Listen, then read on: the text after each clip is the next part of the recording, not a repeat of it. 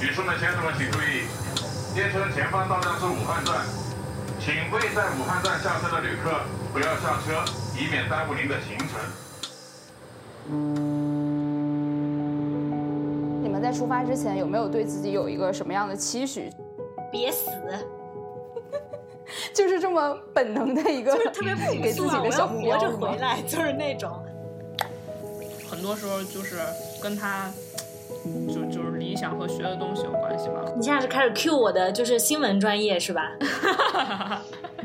没有，我就我就是觉得啊，就是你们学新闻方向的，就觉得特猛。我就觉得有点不太行，因为我我特别担心我睡着睡着就挂了，你知道吧？他说：“为什么你们都来找我要体温计？是不是有什么事儿？”他就是所有人一问他要体温计，他都心里特别害怕。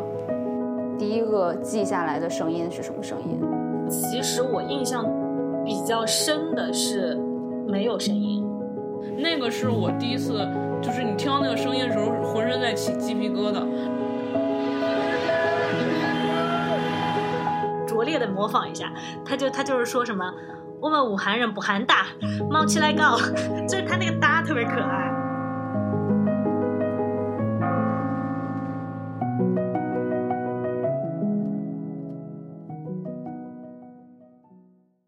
大家好，欢迎收听 FM 武汉二零二零，这是一档由视频团队 Figure 制作出品的音频播客栏目，我是主播 CC。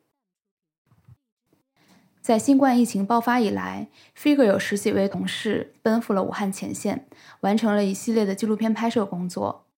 作为同事的我，我想要关注的不仅仅是他们那些工作成果，我也十分好奇，在这段时间里的他们是如何度过的。除了我们能够看到的那些媒体报道和网络上的讨论，他们作为个体在武汉又有哪些亲身感受？我想要邀请几位刚刚从武汉回来的同事，从他们的个人视角出发，带来一些他们记忆中难忘的声音和这些声音背后的故事，和大家一起分享。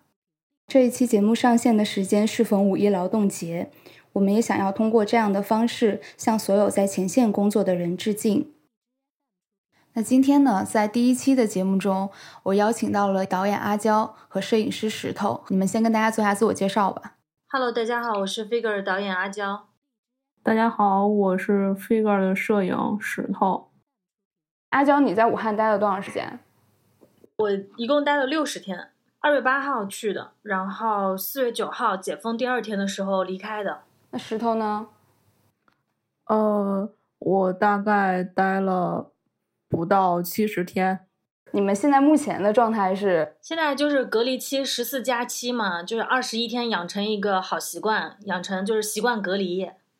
我们现在这个录音的情况其实是三个人分处在三个不同的地方。原本的计划是在这一天大家应该都可以结束隔离，我们可以面对面的一起录音。为什么会就是突然又加了七天啊？特别好奇他们当时是怎么跟你们解释这个事情的？石头说吧，石头刚刚经历。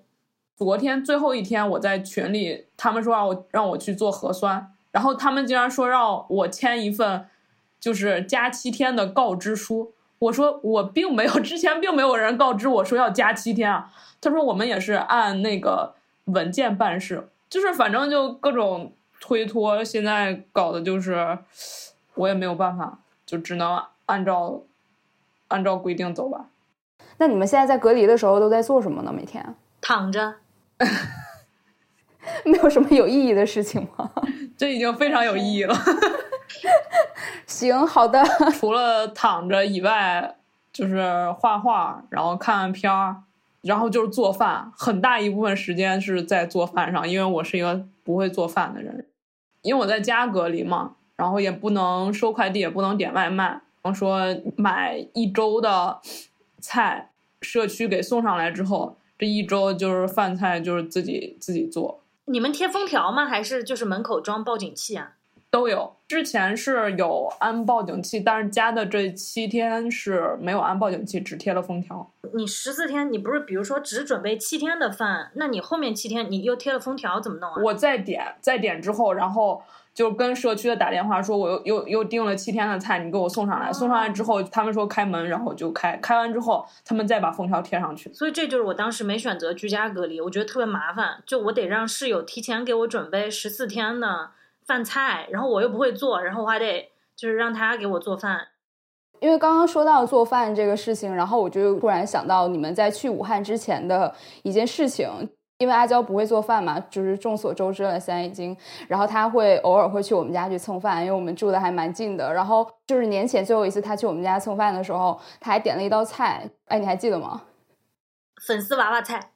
对，就是他当时点了一个娃娃菜，所以我当时到北京之后开始隔离的时候，我也开始研究做菜。然后我正好有一天就又做了一道娃娃菜，就发了一张照片发给他，好像我说的比上次还好吃之类的吧，反正就是说等你来品鉴。然后他就突然跟我说，明天去武汉。回来再品鉴。其实我当时还挺惊讶的。我知道我们公司有很多人会去武汉，但是我没有任何的线索得知你即将去。就是你是一开始就决定了吗？好像也没有一开始吧。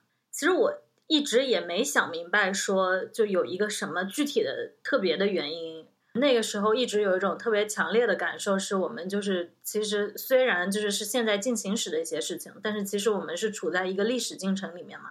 然后我觉得，如果只是旁观，而且是在远方旁观，会觉得会很遗憾吧。但具体是哪个瞬间或者某一天下的决定，我我还真的忘了。那石头呢？有一点好奇，就是想看一下真正的武汉是个什么样子。然后还有就是，可能刚开始学摄影的时候，喜欢的那些摄影师都是战地摄影，也是出于这方面嘛，就觉得很想去。阿娇说她不知道，就是她真正想去那个是一个什么原因。但是我觉得很多时候就是跟她就就是理想和学的东西有关系吧。你现在是开始 cue 我的就是新闻专业是吧？没有，我就我就是觉得啊，就是你们学新闻方向的就觉得特猛，特别猛，特别猛。还行还行。你会有这样的感觉吗？就是所谓的那种新闻理想什么的？就是不要谈新闻理想，没有新闻理想。新闻理想看着很热血，但是热血的东西是你你特别容易就会被熄灭的，就是被现实就浇灭了。所以你抱着那种，你越是怀抱着新闻理想，越是可能有那种什么赤诚的热血的东西，它就很瞬间呀，就是你是坚持不下来的。我觉得。嗯，那当时你们在出发之前有没有对自己有一个什么样的期许？别死。就是这么本能的一个，就是特别 给自己的小目标是回来 就是那种石头那时候不是也是，就是反正我我听说啊，就就他们说什么什么要一起回北京之类的，就是讲的特别悲壮。有人说 我怎么知道？我忘了。说回来，就是你们在目前的这个状态去回想去武汉的这件事情，你们现在什么样一个感受呢？其实就是四个字：恍如隔世。就是觉得特别不真实，事情也不过两三个月的时间，但是就想起来觉得特别遥远。我不知道啊，可能就是你处在风暴眼中心的时候，你反而没有比我一月份二十号左右那几天在家里看到的那些稿子那种真实感强。还有一个就是时间过得特别快，没有感觉，就是从去到现在已经两个多月过去了，也已经快三个月了。当时在就是从北京去武汉的这个过程是怎么样？因为我记得那时候是已经封城了嘛，然后看新闻的感觉就是不能进也不能出，但是实际上还是可以在武汉下车的，是吗？他到那一站的时候不会官方的去说这一站可以停或者可以下人，因为那个时候都已交通是封起来的，他只是过武汉。如果你要下车的话，是需要跟列车长报备。他会把我们的信息、车票信息、身份证信息都拍下来，然后跟我们说，就是现在武汉，嗯，就是很严重，跟我们说一些后果。然后到武汉的时候，他们会通知我们说，就是武汉到快到了。因为车上其实没有多少人，我那节车厢只有我一个人。我是从上海出发的，因为我当时在浙江的家里，当时我已经订完票了。就是结果，在我要出发前一天，那趟车就被取消了。就是它全线都不售票。我估计就是因为当时其实出行的人很少，所以就是你知道铁路局也挺亏钱是吧？就是不开了，估计就是。然后我就又临时找各种路线，看我怎么能够中间是有经停的。找到了一趟是开到重庆的，中间会经停汉口站。对，当时就是买了这么一趟车吧，反正就是临时换的。需要去跟列车长报备说你要在汉口下吗？我还找的不是列车长，我找的就是一个列车员，一小哥，然后我就过去跟他说了，然后他就他那个表情很微妙，反正就是也没有过多跟我说什么，哎呀你保重啊，或者是你你想好了吗？啥也没说，然后就说可以，他跟那个列车长就是在那个对讲机里说一声就行了，然后就就这么就是很很很 easy。其实刚刚石头说他那节车厢里只有他一个人，我那节车厢为什么人那么多呢？巨吓人那天。就是因为当时就是已经就是蛮严重的时期嘛，反正坐的人还挺多的。我周围说那个时候你们在车厢里面的时候会有一些警惕的那种感觉吗？还好，倒是还好。反正他们都说着一些我听不懂的话，但是我就是那个方言我不知道是哪儿的。但是我隐约听清楚了那么一两句，就是快到汉口的时候啊，就说什么“哎呀，这站就也不上人，也不下人，现在谁还敢来这儿呀？”什么之类的，肯定都是到重庆拿，类似于就是一直在那儿讨论。停之前我就开始收拾行李，我在抬行李箱的时候，就是大家都是异样的目光看着我，就是感觉不可置信。然后大家就都目送了你下车，是吗？对，就是我是在那个那节车厢的尾端。然后我要走到那个头那一端下车，然后就这一整节车厢的人全都看着我。下车的人很多吗？两个，就我我和另一个人，他是说他家里人有好几个人都感染了，然后就剩他了，然后他必须得回来，他是从上海回来的。对，哎，那石头，你们当时那趟车下车的时候，有看到很多人一起下车吗？呃，下车的人比我想象中要多，然后。也有一些就是，嗯，应该是从外面打工的，嗯，回武汉，然后就说就是感觉回来家会比较有安全感一点吧。女士们、先生们，请注意！女士们、先生们，请注意！列车前方到站是武汉站，请未在武汉站下车的旅客不要下车，以免耽误您的行程。感觉他们到武汉的时候就是。心里还是挺激动，感看着他们擦眼泪了。当时到武汉的那个当下，记忆中第一个声音是什么样的一个声音？嗯，我第一个能想到的声音就是那个高铁开门的那个声音，就是突然会让你觉得说啊，这是到武汉了，就那种声音，就是打开那一下，好像跟你平时去坐高铁时候的。感觉不太一样，好像是有一种就是告诉你说现在已经到了一个新的世界的那种感觉吗？嗯，结界，那扇门就是一个结界，就是就可能是到了一个你你之前只是通过一些通讯，比如说在微博上看到的，说哦那个地方那个地方那个地方现在是什么样的，那个门一开你就到了这个环境里。那阿娇抵达武汉的时候，第一个记下来的声音是什么声音？其实我印象比较深的是没有声音。我之前看过一句话，就就是他就说什么这个王国的沉默振聋发聩之类的，就类似于这样的话。但反正我当时就是从那个从汉口站嘛，其实汉口当时是最严重，因为它是跟那个淮南海鲜市场就是一两公里的距离嘛，你就从那么一个。现在想来很有地标性或者很有历史事件标志性的一个火车站出来，你一上地面，一个人都没有，完全没有声音。呃，我是因为我是第一次去武汉，然后你到了武汉那样一个城市，你看它的建筑啊、楼啊，就不像是一个说人应该这么少、车应该这么少的城市，它应该更加繁华。回忆到你们真的在武汉开始工作的时候的一些声音，能想到的第一个声音是什么样？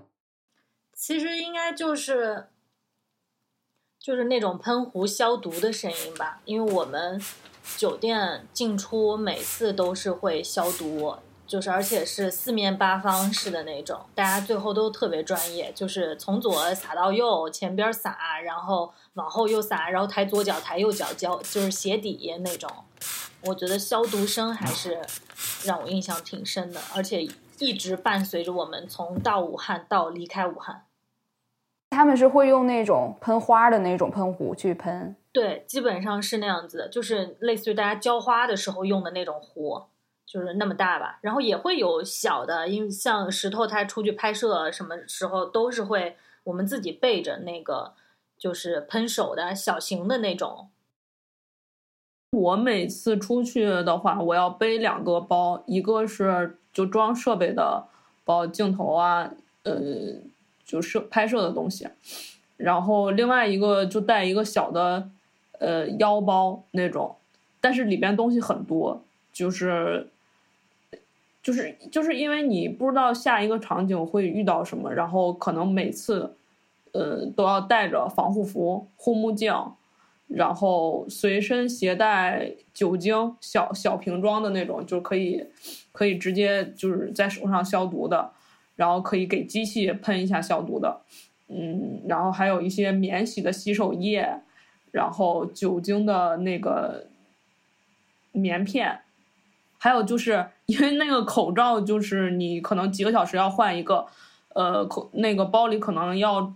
除了你今天要戴的口罩之外，还要戴 N 九五啊，就就是不知道会不会突然去医院啊，或者是接触一些嗯病人或者是疑似的，你都不知道，所以这些东西都要带着。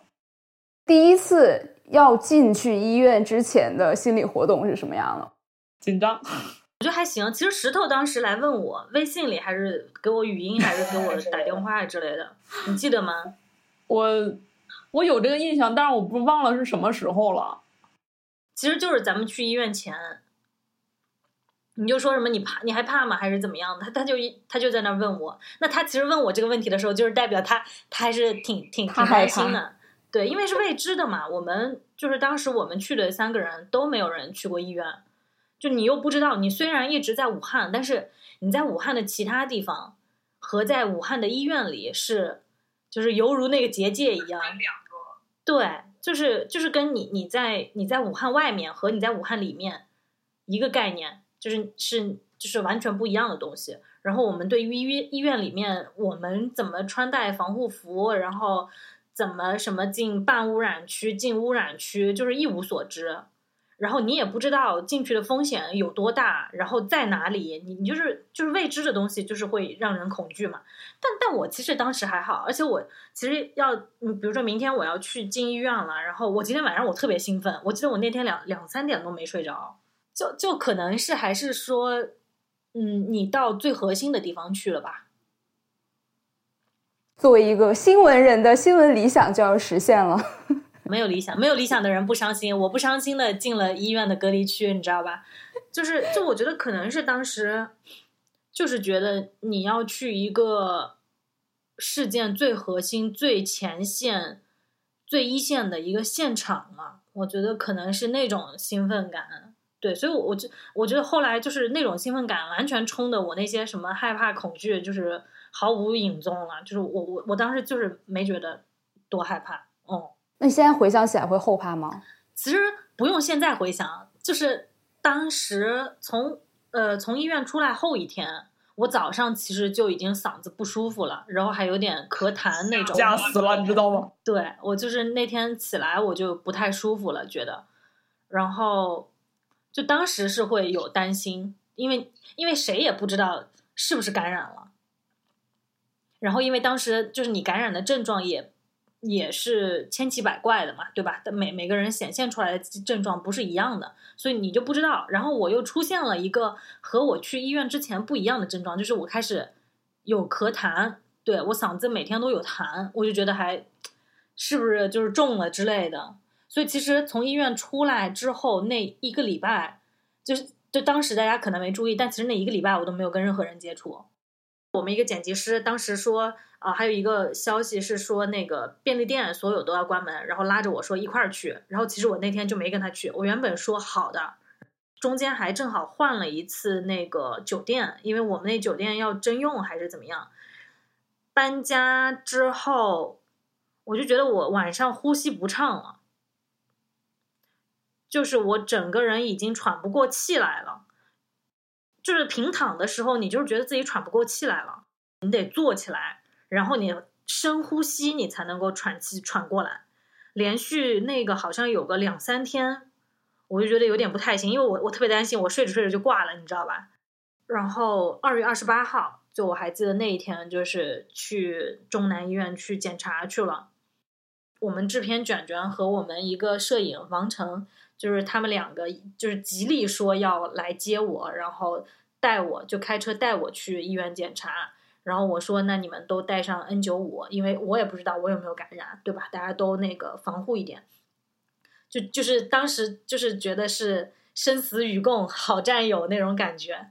就就当时，但是我进去进医院之后，我还是让他们就是走了，就是不要跟我一起进去。我其实自己进去做的检查，然后当时是呃。肺对 CT 肺部 CT 报告是最早出来的，就是就是没有任何异样。那其实我当时就没有等核酸检测了，因为他要就是过好久才出来，然后我就没再去拿。因为其实你要是去拿了，就不是你你要是真是阳性了，早人家来找上门来了，是吧？早打你电话了。其实就是在我那次去做检查的后一天。就有两通慰问电话打过来说：“哎，你身体还好吗？检测出来怎么样啊？”我也不知道他们从哪里得到我的信息，你知道吧？一旦去就医的人，都会做核酸检测啊，然后就是他是会登记你的信息的，你现在住在哪里，你现在的电话号码、你的名字都会记下来。我后来才觉得，人的心理暗示功能居然能够强大到真的会作用在你的身体上。其实你刚才说的这一段，就是我我之前完全都不知道，我不知道石头知道吗？因为我没有对任何人说过。呃，就是那个时候只知道，只只我我观察到，就是开会他会坐在最边上，要不就是，嗯，还有就是有一天好像我忘了听谁说说，呃，阿娇去看病了，然后还应该应该是拍了 CT 吧。对，因为为什么大家会知道？是因为要用车，动静比较大了才知道。对，然后，然后就是就是因为他们那个刚说的两个同事说要开车带我去嘛，然后那一天同时有另外要就是好像是又他们突发要拍摄，然后就是对，然后就是牵扯到用车，然后就问这个车去哪儿了，然后他们说哎带我去去医院了，然后就是大家才知道要要不然。我就不想说引起恐慌是吧？对，这个特别容易引起恐慌。对啊，检查完出了那个 CT 结果，隔天你就开始好转了是吗？就是我觉得我拍完那 CT 以后，我就呼吸很通畅了。心理暗示会那么重要？对，我觉得真的就是挺吓人的。就是你要不然觉得挺玄乎是吧？就是你为什么你一个人一直自我暗示，或者是你一直。心理不安或者焦虑，真的会导致你身体会出现一些症状，而且那那不是我幻觉，是真心的。就是我躺在床上，就是有好几天我都喘不过气来。而且那天其实特别缺，就是我已经把 把酒店的所有行李都收拾完了，我没跟任何人讲过。对，因就是哎，现在想来是有点矫情做作，是吧？但当时的真实的心态就是就是做了特别差的一个准备，就是你万一。你万一真的查出来是阳性或怎么样，那你可能就地就被拉走了，是吧？那还得同事来给我拿行李或怎么样，就不要让他们再再接触我太多的一些个人物品。我其实就把所有的东西、电脑什么的，我全都装进行李箱了。哇天啊！我是瞬间现在就是感觉还蛮感动的，虽然就是这样说也挺矫情的。我甚至当时想要拉着行李箱去看医生，好吗？我不知道石头现在在听到，就是同同时，就是你们那时候一起在武汉工作的这样的一个同事说这样的事情，你是什么心情？落下泪来，都都抱着一种不麻烦任何人的 心态。但我其实真的有点起鸡皮疙瘩了，就是你刚刚说的这一段，因为就是觉得还真的还挺紧张的。我不知道你石头，你当时去完医院再回来的时候，会有那种感觉吗？嗯，会比较怕吧，怕就是你你可能。也也不知道自己会不会感染，然后而且你还拿了一大堆设备机器，回来之后就开始狂消毒，然后，嗯，还有就是量体温，有的时候就是可能你刚到武汉那段时间，就是，嗯，因为第一次去武汉嘛，也可能会水土不服啊，或者是，嗯，就是而且那段时间也是会流感高发，就是会会有咳嗽或者，但是你不知道那个咳嗽是是是是是什么原因，然后会不会是感染的，就都会嗯有一点怕。还有就是就是跟那个卷卷问要体温，我那天跟邓卓同同时问卷卷要体温计，然后那个我去问卷卷要体温计，我说那个我想聊一下体温，然后然后卷卷就说邓卓刚拿走，他说为什么你们都来找我要体温计，是不是有什么事儿？他就是所有人一问他要体温计，他心里特别害怕，好像那几天邓卓体温也有点偏高。然后，然后量完之后消毒，消完毒之后就拿过来，拿过来之后还在发微信，就说要不就把那个体温计放在门口，然后你就走，我自己去拿好吧。然后拿量完之后发现我体温也有点偏高，但是好像是因为就是下午或者晚上大家体温都会偏高，然后但是也没有就是高到说跟发烧那种。或者怎么着？第二天，第二天起来发现还是什么事儿都没有，然后早上再量一趟，量一次体温，发现体温又回去了，就是三十六度五，就感觉就是有点自己吓自己，就觉得体温计坏了。哎，所以像你们这种就是自我怀疑的，就是感觉自己可能被感染的心情，是到什么时候开始慢慢的放下来了？从我那张 CT 片子出来的时候，就你从那之后就再也没再怀疑过自己有可能被感染，是吗？我觉得哪哪都好了，空气特别清新。石头呢？就是你大概什么时候就这种怀疑会少一点？就可能待的时间稍微长一点，就是第一次从医院出来以后。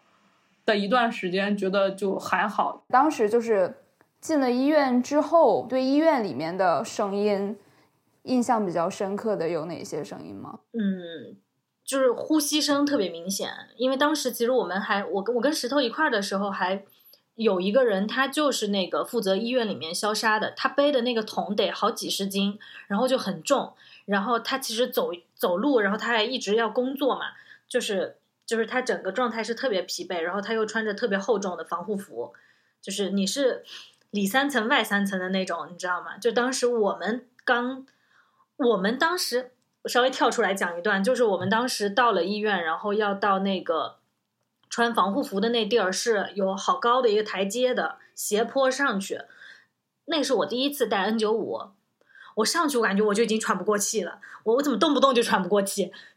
反正我我当时就是觉得，就是就是你就是你才戴一个 N 九五，你就已经这样了。我当时就一个不好的预感，你知道吧？我我就还要还得再穿防护服，特别闷。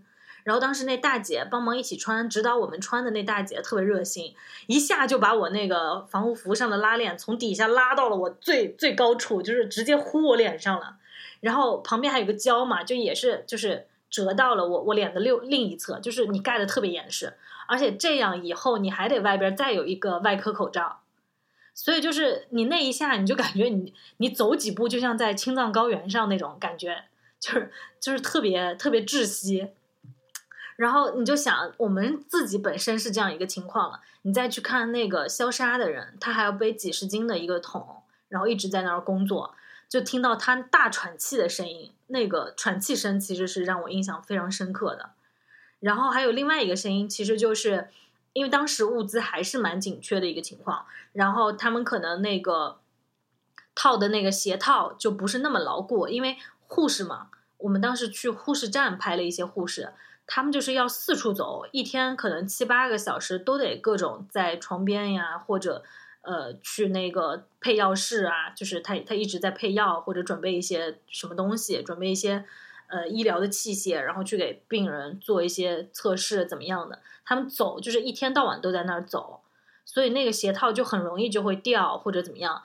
他们就自己套了又套了一个那种塑料袋，所以走路的时候特别脚步快的时候那种声音就是摩擦出来稀里苏噜的那种感觉。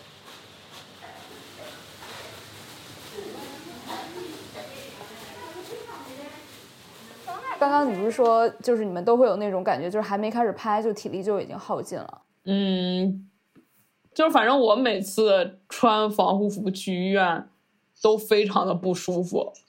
就是就是因为那个本来我个头就不高，就就肯定没有合适我的那个防护服，就是防防护服都是一八零多少，特别大，穿上之后感觉所有的那个都都折在一起，然后呃戴上那个呃口罩鞋套完事儿，一套下来我就就刚穿上的时候你就已经开始出汗了，又不透气。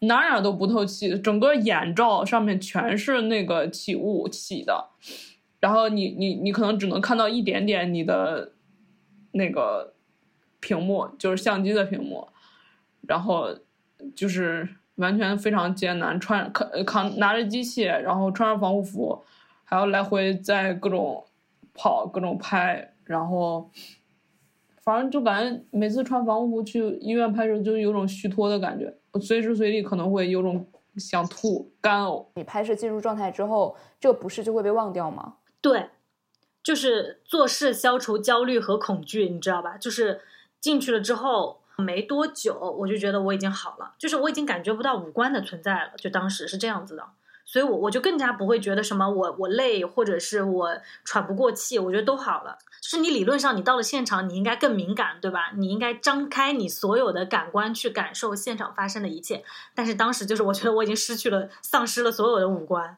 就是没有感觉、没知觉了。拍摄起来的时候，很多事情会忘了，全神贯注的会关注到你的呃屏幕，可能会关注到你拍到哪些东西，然后。短暂性的忘记疲惫吧，就是真的开始拍摄的时候，身体已经就打开了一个开关，然后你就处于了另外一种状态之下的那种感觉。对，但可能就是等你真的拍完了、结束了的时候，你的身体又关上了某一个开关，然后又结束了这样的一个状态。特别有意思的就是，我们之前在跟石头沟通，呃，关于他武汉记忆的声音的时候，其实石头有分享到一个。还蛮特别的声音，然后说那个是你们每一次在这种紧张的拍摄结束之后，会让自己非常放松的一个声音。我们可以先听一下这个声音，因为就可能平时不太会常见。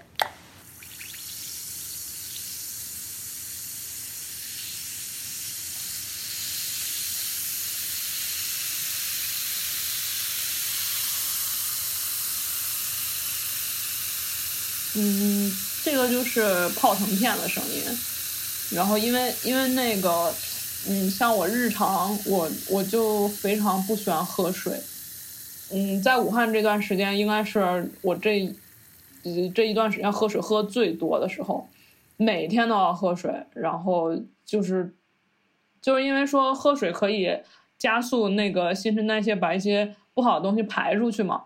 每天拍摄完比较疲惫，然后去医院什么的，就整个人会比较虚脱。回酒店，然后就坐在沙发上，然后烧一烧一壶水，然后放一个泡腾片，然后你就会听到那个泡腾片那个声音。你放进去，然后唰，就是就而且那个声音会持续的还蛮长，然后会你就会觉得旁边会特别安静。那个声音会特别突出，就感觉很解压。我不知道你们在武汉的时候有没有遇到一些比较可爱的事情。有一次去拍空镜，然后我是拿着脚架跟机器在那个大街上走，就是我走着走着就突然听着一个大叔的声音，他说：“哎。”然后我说：“啊。”然后我就。就顺着那个声音就往上看，因为上声音是从上面传出来的，然后就看到一个大叔穿着一个红色的睡衣在阳台上，然后他他就冲我打招呼，他说 你好啊，然后 然后就觉得特别可爱，然后就可能是那个时候小区也封了，就是封起来，然后他们也不能出来，就只能在阳台上，呃，站一会儿，可能抽个烟什么的，然后在那儿溜达溜达，然后就他可能在阳台上就看着我在。底下拿着机器在拍东西，就跟我打招呼来着。我倒是没遇到，但是我们不是有一个 hero shot 嘛？就是每一个那个拍摄对象，我们都会就如果是武汉人，就希望他说什么，呃，我们武汉人不害怕，就是毛起来搞，就是这么一句武汉话。然后。后来那个宣传片剪出来之后，我我其实印象就特别深，而且我都觉得特别好笑，特别可爱。就他说他他类我模仿一下，拙劣的模仿一下，他就他就是说什么我们武汉人不喊打，冒起来搞，就是他那个打特别可爱，就好像是一个语气词，但其实是武汉方言里面的一个一个字这样子。对对，这个应该武汉的同学可能会比较熟悉这种表达方式吧。就反正我我作为一个外地人，就听着觉得特别可爱。在武汉的这段时间里面，有一直在听一些什么音乐吗？就比如说，你可能特别累的时候，需要某一首歌给自己一些激励。其实我在武汉，就我去的时候，我戴着耳机，然后我想的是可能需要放松的时候听一下音乐之类的。但其实除了我二月八号去武汉的路上听了那个九连真人。呃，好像是北风还是什么歌。然后我其实到了武汉之后那么久，我都没有再听过别的歌了。直到那一天，跟我们住一个酒店的甘肃医疗队，他们要离开的时候，他们突然就是要上车之前，突然每一个人就唱起了《我和我的祖国》。就我从未被这首歌打动过，但是当下的那个场景，我就是我觉得在场的人都会特别动容。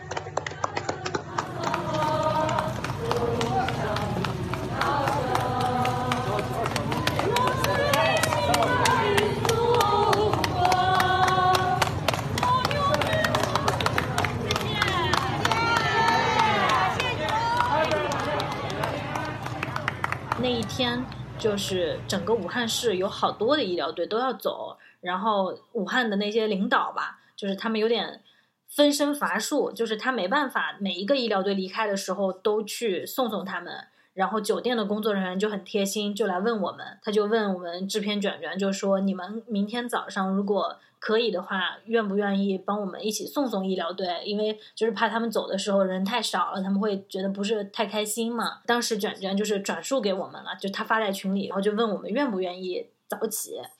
其实我们整个团队来说，起早的时候不是特别多，因为可能晚上拍的还挺多的，一般早也早不过九点。但其实他们那天要走的话，早上八点就得走，然后。然后制片就是在群里说那个，呃，如果你们愿意后一天早上起来送他们的话，就在群里扣一，然后你就会看到大家每个人都打了一，就是其实特别特别感感人，你知道吧？特别特别特别打动人。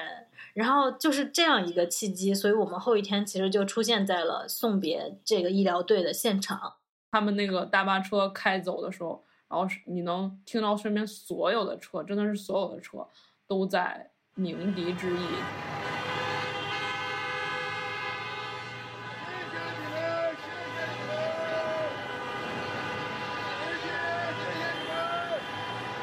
就身边所有人都在说谢谢，然后都在挥手。那个是我第一次，就是你听到那个声音的时候，浑身在起鸡皮疙瘩，然后就感觉特别感动。送别医疗队那天，我可能是聋了，我完全没有听到鸣笛。我觉得我可能太沉浸于那个，因为他们是跟你朝夕相处那种，也不算朝朝夕相处，就是他会跟你同进同出，你知道吧？你经常拍摄回去，然后就看到几个，就是他们会有统一的衣服，然后就是站在比如说酒店门口通通风什么的，因为其实他们也没什么别的地方可以去嘛。然后就你会觉得是很跟你很熟悉的一帮人，但是你不认识他们，你不知道他叫什么名字，也不知道他他是具体哪一家医院的，然后。反正你你也不知道他爱吃什么或者爱听什么歌，就是你完全不熟悉。但是他们要走的时候，就是那个感觉让你觉得你们就是朋友告别。所以，所以可能我我太沉浸于当下了，所以我我我我其实当时我没怎么听到鸣笛声音。在我的理解中，鸣笛好像就是那种，比如说四月四号那天默哀，然后大家统一指令。但是像你们刚刚说送别医疗队的时候，其实就大家真的都非常自发的，就突然做了这个事情。四月四号那个时候你们在干嘛？四月四号那天是，呃，我在那个武汉市中心医院，对，然后在那边拍摄。当时鸣笛的声音就是，就是那个声音一起来，你就是控制不住自己的情绪，对，就是就是，反正是挺挺，有有点崩溃，有点崩溃吧。当时，嗯，一到十点，那些交警就开始脱帽，然后。从第一辆车到后面一路开过来的所有车，他们都停下来，然后一直在摁喇叭，然后并且他们是，就是他们是闭上眼睛的。你当时的心情是怎么样的？就很悲伤啊，觉得挺难受的吧。你会想到什么吗？就其实，因为我为什么去中心医院，就是因为那是李文亮之前工作的医院，对，然后。但是我不是很想提他，是因为我觉得现在太多人消费他。然后，其实你光站在那儿是不会有什么感觉的。但是你，你开始想，你就开始想那个医院是，就是嗯，就是很多那个，等一下，平复一下。说实话，就是我从来没有见过。中式叫哭，然后你现在突然就是突然这样，我就特别的惊慌失措，你知道吗？不知道要干什么。对，反反正就是外边蓝的比他平时那个医院外边蓝的要更多。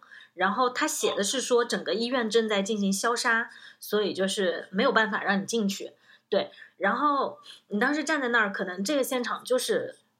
就是让你，呃，有有一些愤怒，就是你会想到在那个地方，可能两个月前就有好多优秀的医生正常的在那里工作，他会从这个门口进进出出，像每天上班一样，非常非常普通。然后就是两个月前的事情，然后你就觉得，就是也不过两个月，就是挺唏嘘的，然后觉得很恍惚。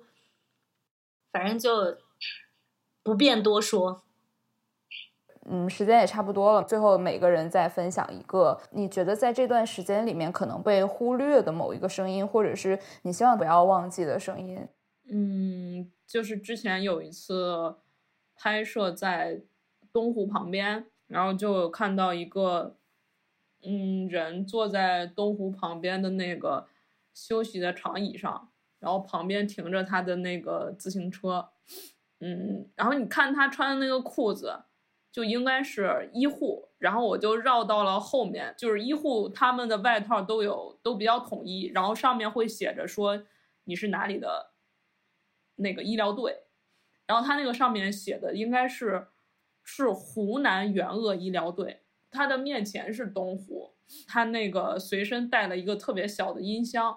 然后音箱里放着《平凡之路》，我就远远的能听到。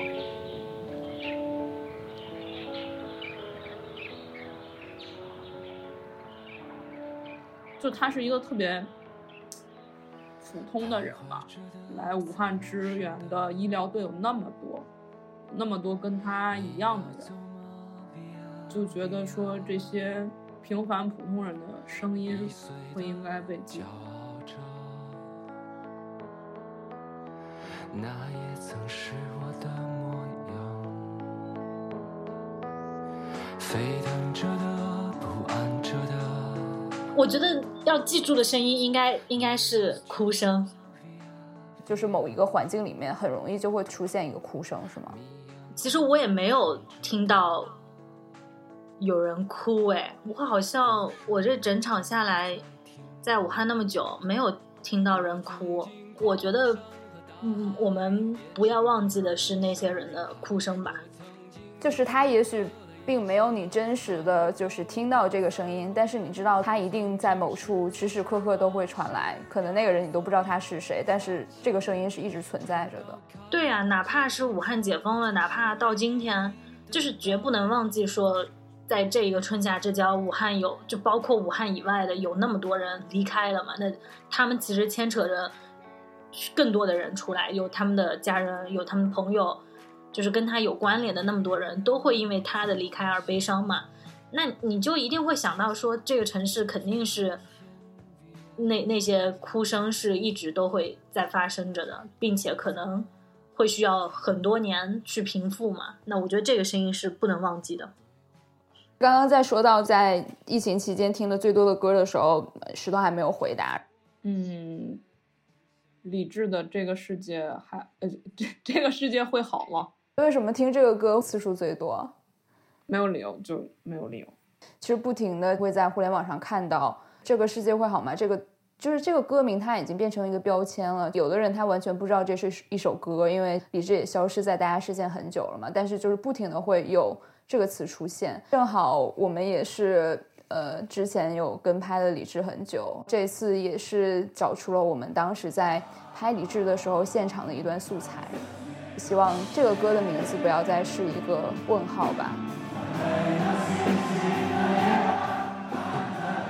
那我们就最后在这首歌的旋律里面跟大家拜拜，然后我们这一期就到这里结束了，拜拜，拜拜，下一期肯定没有我们精彩，拜拜。也欢迎大家期待一下我们的下一期节目，我们会请到两位摄影师和大家分享最近距离的观察。欢迎到 B 站搜索“在武汉”，观看他们在前线完成的影像记录。